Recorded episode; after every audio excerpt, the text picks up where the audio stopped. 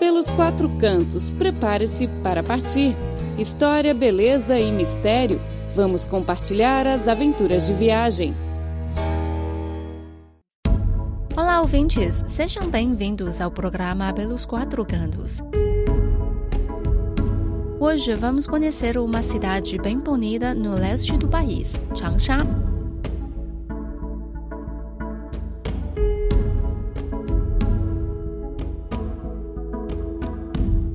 Capital da província de Hunan, no leste do país, Changsha é uma importante cidade no curso médio do rio Yangtze.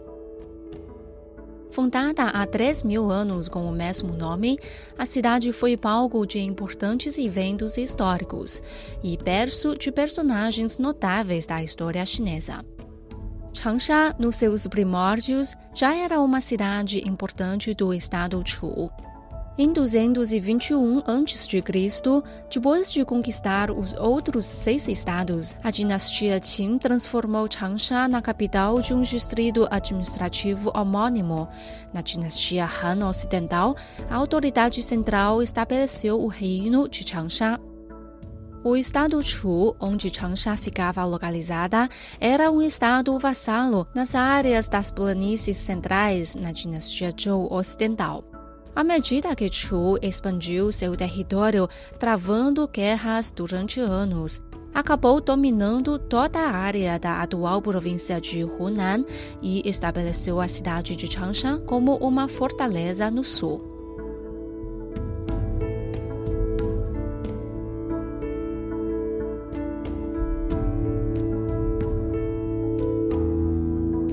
Os migrantes de Chu das áreas das planícies centrais compartilharam seu sofisticado conhecimento com o povo local e juntos criaram a cultura Chu, que herdeu e desenvolveu a cultura das planícies centrais.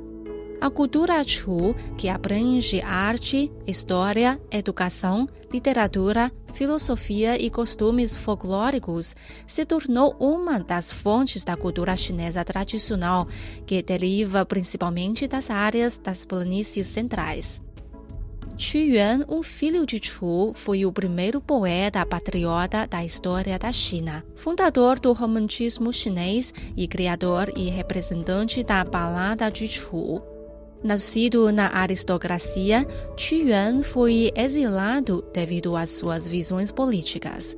Quando seu amado estado Chu foi anexado pela dinastia Qin, ele morreu como mártir, suicidando-se nas águas do rio Miluo. Ao saber de seu suicídio, o povo Chu correu para o rio para resgatar seu corpo atiraram pudins de arroz no rio na tentativa de evitar que os peixes e camarões comessem o corpo de Yuan. Assim nasceu a festa do Barco do Dragão, na qual as pessoas conduzem barcos de dragões e comem pudins de arroz enrolados com folhas de bambu.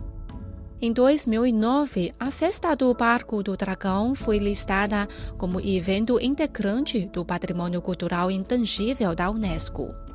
Yuan teve um impacto de longo alcance na literatura chinesa. Seu estilo poético enriqueceu imensamente a expressividade dos poemas, abrindo um novo caminho para a literatura chinesa. Mesmo hoje, ele continua a ser um modelo para os criadores, por seu idealismo, seu amor ardente pelo país, sua busca incansável da verdade e sua coragem para criticar as autoridades. Como oficial rebaixado de Changsha, distante de seu reino, Qu Yuan também preocupava-se com o destino de seu país e de seu povo. Dizem que Qu Yuan sempre preocupava ajudar seus vizinhos e falava com frequência com os habitantes da cidade. Foi visto lavando suas roupas ao lado de um poço numa alameda tranquila e em sua homenagem, a Alameda foi renomada como Zhuojingfang, que literalmente significa lugar para lavar roupas. Ainda hoje, a Alameda Zhuojingfang pode ser encontrada ao longo da rua Taiping, no distrito de Tianxin, em Changsha.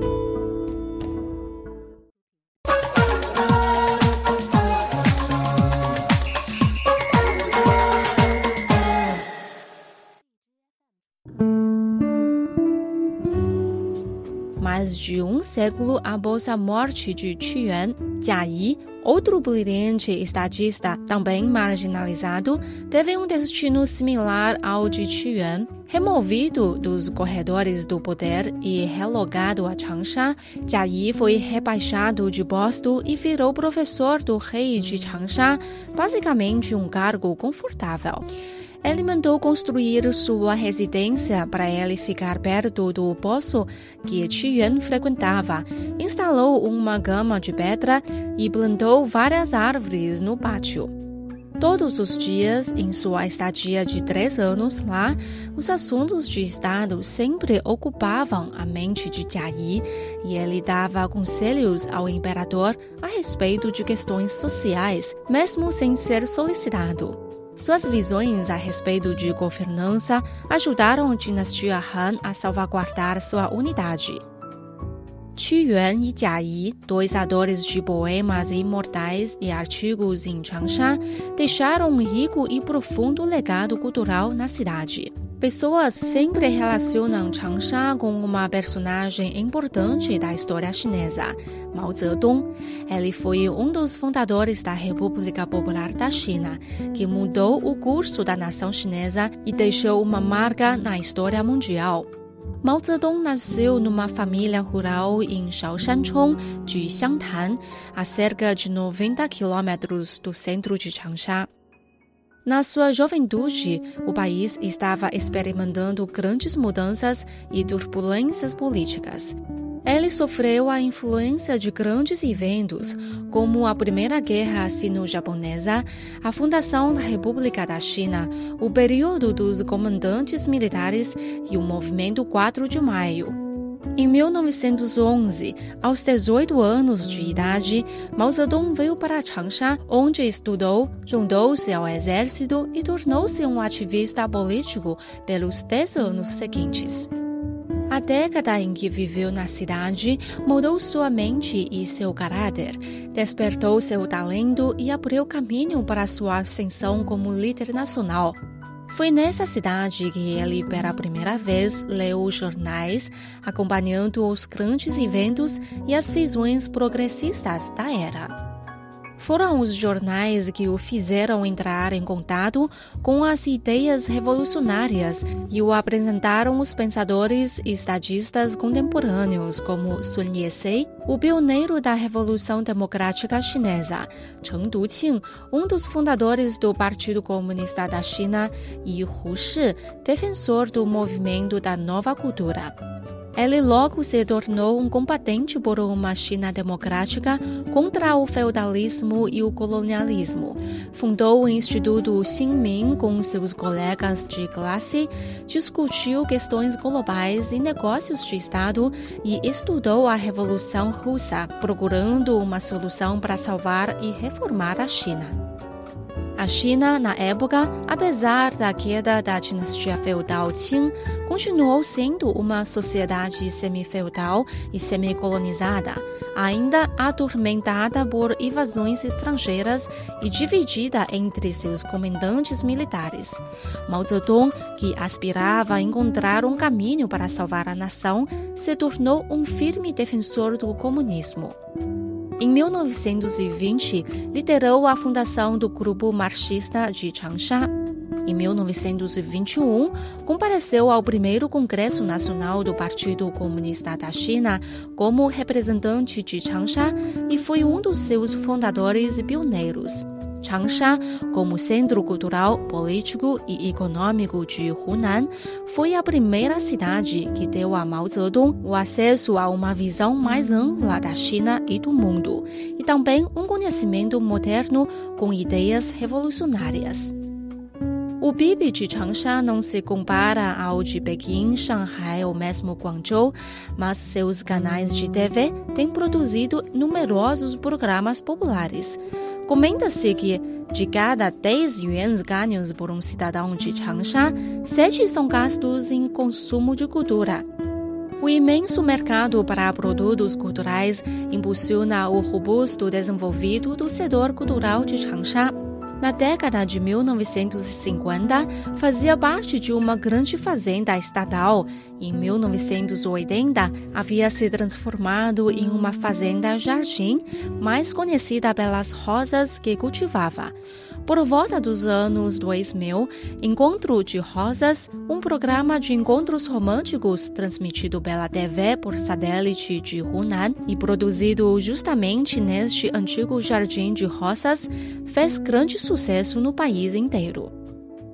Bom, quem visita a cidade de Changsha não pode perder os seguintes pontos turísticos, especialmente os túmulos Han de Ma Wangdui, Localizados na vila de Ma Wangdui, perto do rio Liuyang, em Changsha, os túmulos Han de Ma Wangdui são um dos cemitérios mais famosos e misteriosos da China. Os túmulos sobreviveram incólumes por mais de dois mil anos, pois nunca foram sequeados. Eles abrigam mais de 3 mil peças de relíquias culturais bem preservadas, a maior parte intacta. Os destaques mais maravilhosos incluem um corpo mamificado de mulher de 2 mil anos e uma imensa coleção de manuscritos em seda do túmulo número 3, que fornecem substancial evidência para a pesquisa dos primórdios da dinastia Han Ocidental. Uma variedade de elaborados objetos de laga e tecidos de seda foram também encontrados. Um deles é uma jaqueta de seda de 1,28 metro de comprimento, com um par de longas mangas que pesa apenas 49 gramas. A maior parte integra hoje o acervo do Museu Provincial de Hunan. O seguinte ponto é o lugar perfeito para tirar fotos. Área cênica de Ilha Laranja. Situa-se no coração do rio Xiangjiang, o lugar é uma atração bem conhecida no âmbito nacional. Sua parte mais estreita tem apenas 40 metros e a mais ampla, 140 metros. Cercada por água em todas as direções, fica de frente ao centro de Changsha, na sua parte leste. Além de paisagens pitorescas, a ilha tem também uma estreita relação com Mao Zedong, que estudou em Changsha na juventude. Ele costumava vir a esta ilha para nadar ou discutir questões de Estado com seus colegas. Em 1925, pouco antes de sair de Changsha e ir para Guangzhou, o epicentro da revolução na época, Mao Zedong escreveu aqui o poema muito famoso sobre a cidade de Changsha. Para quem gosta de acervos históricos, o Museu de Tiras de Bambu e Madeira de Changsha é um lugar imperdível. Este é o único museu do mundo dedicado à coleção, preservação, estudo e exposição de escritos em bambu e madeira. Seu acervo compreende 140 mil tiras de período dos Três Reinos e 20 mil peças da dinastia Han Ocidental. É exibido também um acervo de 3.500 peças de outro tipo, como bronzes, madeira laqueada, peças em ouro e prata e pinturas. As tiras de bambu e madeira, que eram o suporte de escrita de documentos na antiga China, constituem também a principal forma de registro de informações antes da introdução e disseminação do papel. Bom, caro ouvinte, o programa de hoje fica por aqui. Espero que tenha gostado. Não se esqueça do nosso encontro marcado para a próxima semana. Tchau, tchau!